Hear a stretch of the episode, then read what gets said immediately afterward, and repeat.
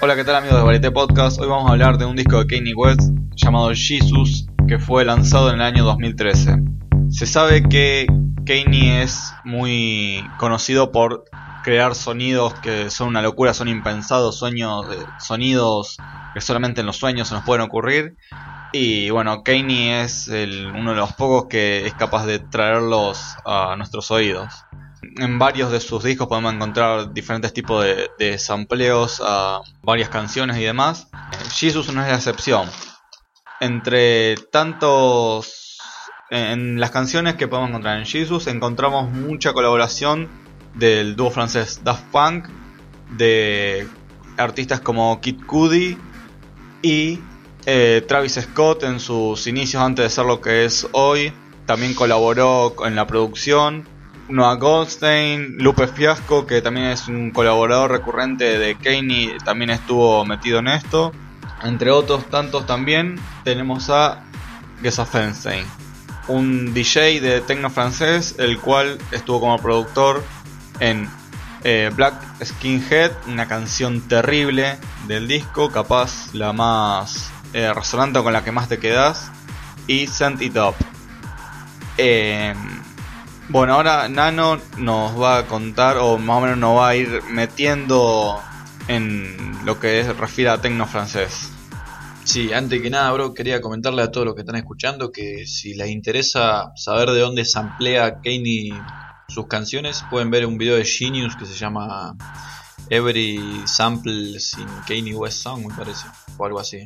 Pero busquen así lo van a encontrar. Es un video de 10 minutos o 5 minutos con todos los samples que usa Kanye creo que en la Life of Pablo. Pero bueno, es básicamente una, una idea de cómo trabaja. Bueno, Gesaffelstein, el chabón más turbio que conocí a mis 15, 14 años casi. Gesaffelstein es un tecno francés. Aclaremos que para que se vayan dando una idea de cómo es este chabón, el loco siempre toca en camisa, va en saco, camisa, bien vestido, o sea, como si fuese a una cena en el, no sé, en el Hilton de Estados Unidos.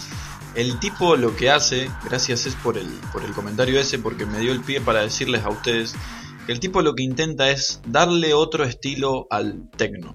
El techno empieza en Detroit y empieza como algo totalmente antiestético, totalmente, por no decir drogadíctico. El tipo lo que hace es darle una calidad mucho más fina y yo creo que al escuchar sus canciones uno se hace referencia directamente no, no solo a la turbiedad y a la oscuridad que, que arremete su nombre, su misteriosidad con el tema de trabajar y eso, sino la forma que él trata la música que hace. Todas las canciones de él, yo la pongo de ejemplo siempre que pueden ir en una película tranquilamente, porque son totalmente fílmicas, o sea, creo que hay pocas canciones electrónica, tecno encima, que arremetan a un film, o sea, es muy raro encontrar tecno de este estilo. Y Gesaffelstein lo hace y lo hace de una manera minimalista. Lo que él hace en, cuando hace el remix de, con The Hacker, que es otro chabón también turbio, eh, es una locura y le da el pie a él para trabajar en todo lo que se permita. En la carrera de un artista siempre está la linealidad de trabajar en cosas X y pegarla. Una vez que la pegas, puedes trabajar en lo que se te dé la gana porque ya la pegaste, ya sos Jesús. Bueno, en este caso, Saffelstein la pega en Alep. Alep es un álbum en referencia al mismo Alep que hace Borges, que ya de por sí sabemos que el tecno tiene una relación directa entre la tapa del, disco, el nombre del disco y el nombre de la canción, porque las canciones casi siempre no tienen voz, entonces la voz se la da la tapa y el título de la canción. Se puede ver una linealidad que se destruye a sí misma cuando en el disco podemos escuchar la canción que se llama California. Hace referencia al gangsta. Eh, al gangsta. No sé si decir hollywoodense, pero a un gangsta que es totalmente artístico. Y esta canción hace eso, copia a ese. a esa máscara que tienen todos los gangsta. Hay otra canción que se llama Hate or Glory, que también hace referencia a los gangsta. Y si vos te pones a, en introspectiva y a buscar todas las canciones del álbum de Alep, se puede una referencia directa al rap. Al rap, al hip hop y a las baterías del, R&B. Yo desde acá les recomiendo que escuchen no todo el álbum, si no lo escucharon nunca Gesaffelstein porque se van a aburrir, no lo van a entender un carajo. Pero sí les recomiendo que escuchen la canción Trans, la canción eh, Perfections y la canción Piece of Future. Esas tres canciones para mí son las mejores, no por la calidad musical, porque si bien, qué sé yo, Hater Glory es más compleja, pero tienen todo lo que el álbum necesita para hacer el álbum que fue. Fue un álbum no muy conocido, o sea, yo no sé cuánta gente conoce Gesaffelstein, pero fue un álbum que vale la pena hablar. Gesaffelstein tiene algo que se diferencia de otros artistas, pero no es el único. O sea, viene de una rama de expresionismo francés, que acá Cés también nos puede hablar del tema del cine, donde los franceses tienden a expresar mucho más de manera artística, más que a la hora de ganar dinero y todo lo que sea. Si bien Gesaffelstein la pega, hay otros artistas que no la pegaron, pero tienen casi o la misma o mejor calidad que Gesaffelstein.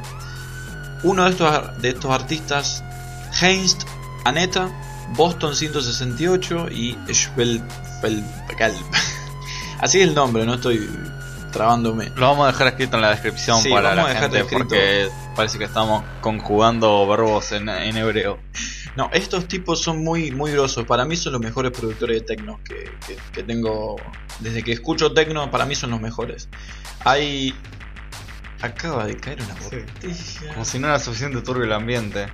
Hay otro tipo que se llama Eric Fetcher, que también le aprecio mucho lo que hace. Y en general, yo recomiendo que escuchen en el canal de YouTube que se llama Hate. Hate como odio en inglés, pero todo en mayúscula. Escuchen todo lo que van sacando semana tras semana. Porque uno piensa que el tecno está muerto. Pero el tecno yo creo que no sé si está muerto, sino que está haciendo una metamorfosis a algo que expresa lo que la gente no puede decir.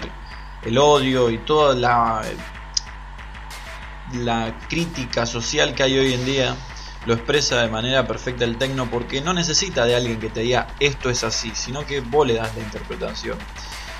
Y si bien cuando empezó el tecno las canciones eran repetitivas, no había mucha innovación en ese sentido porque también era nuevo y la innovación era hacer algo que no hacía nadie.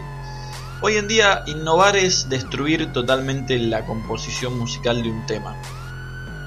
Cuando estaban los tiempos cuatro cuartos, que no sé si alguien que está escuchando va a saber lo que hablo, pero los cuatro cuartos son los tiempos musicales.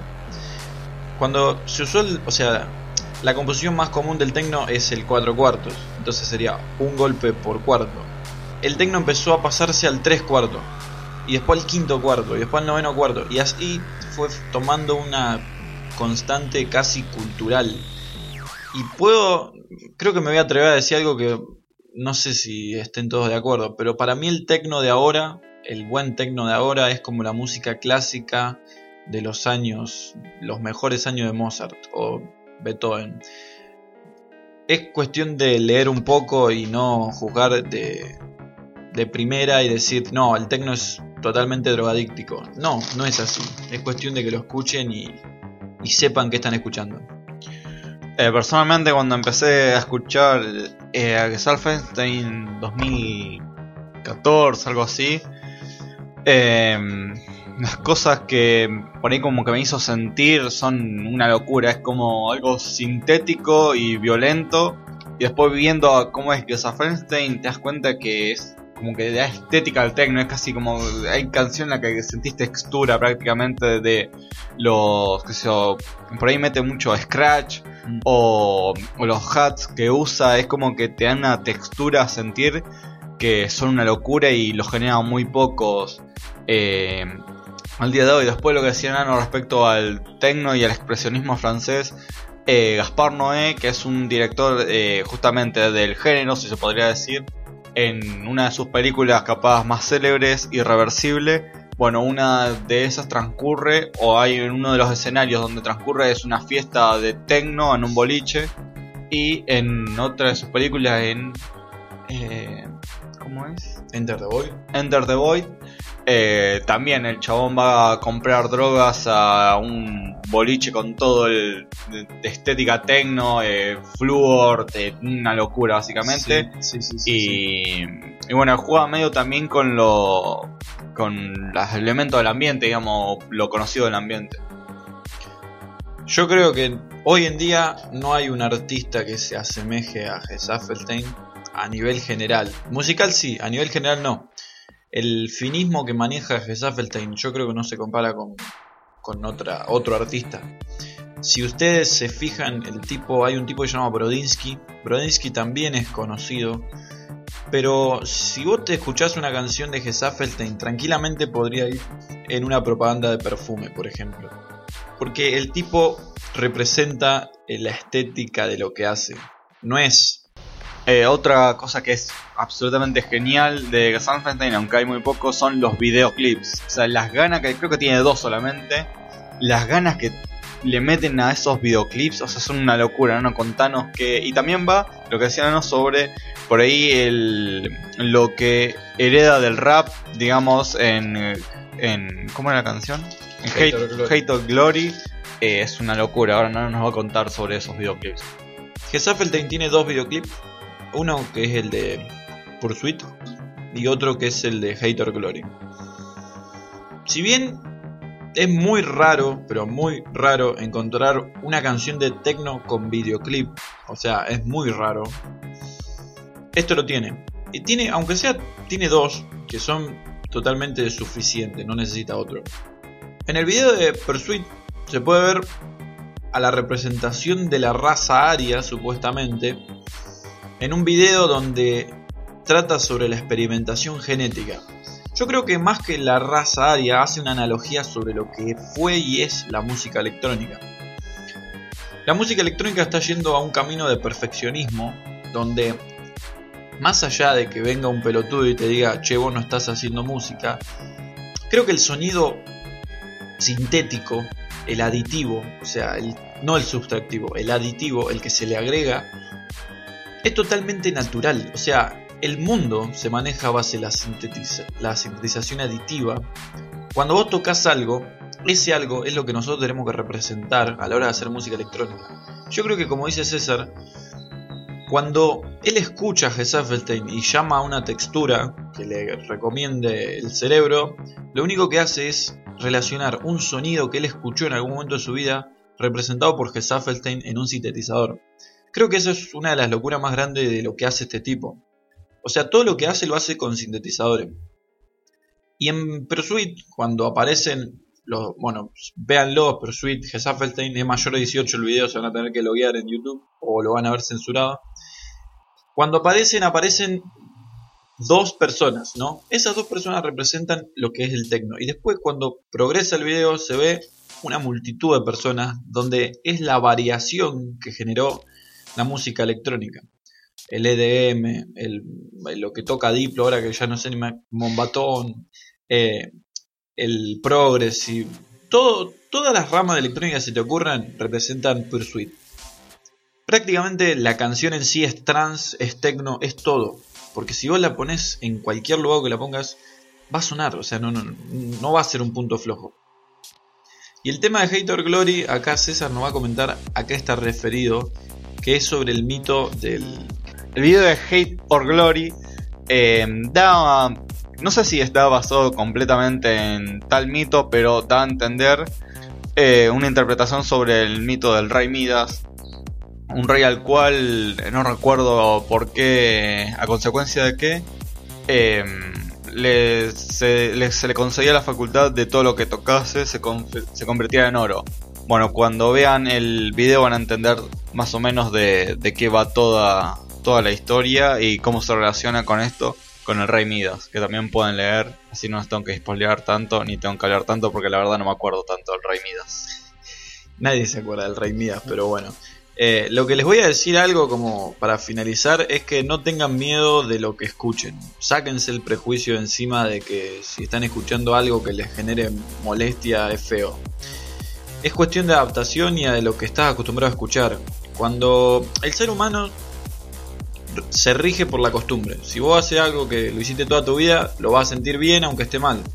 Bueno, escuchen Gesaffelstein si no lo conocen y se van a dar cuenta que aunque no les guste, se van a empezar a dar cuenta de que todo lo que hace tiene un sentido. Y cuando escuchen Hater Glory, al principio no les va a gustar y después les va a encantar porque es así, o sea, así es el techno.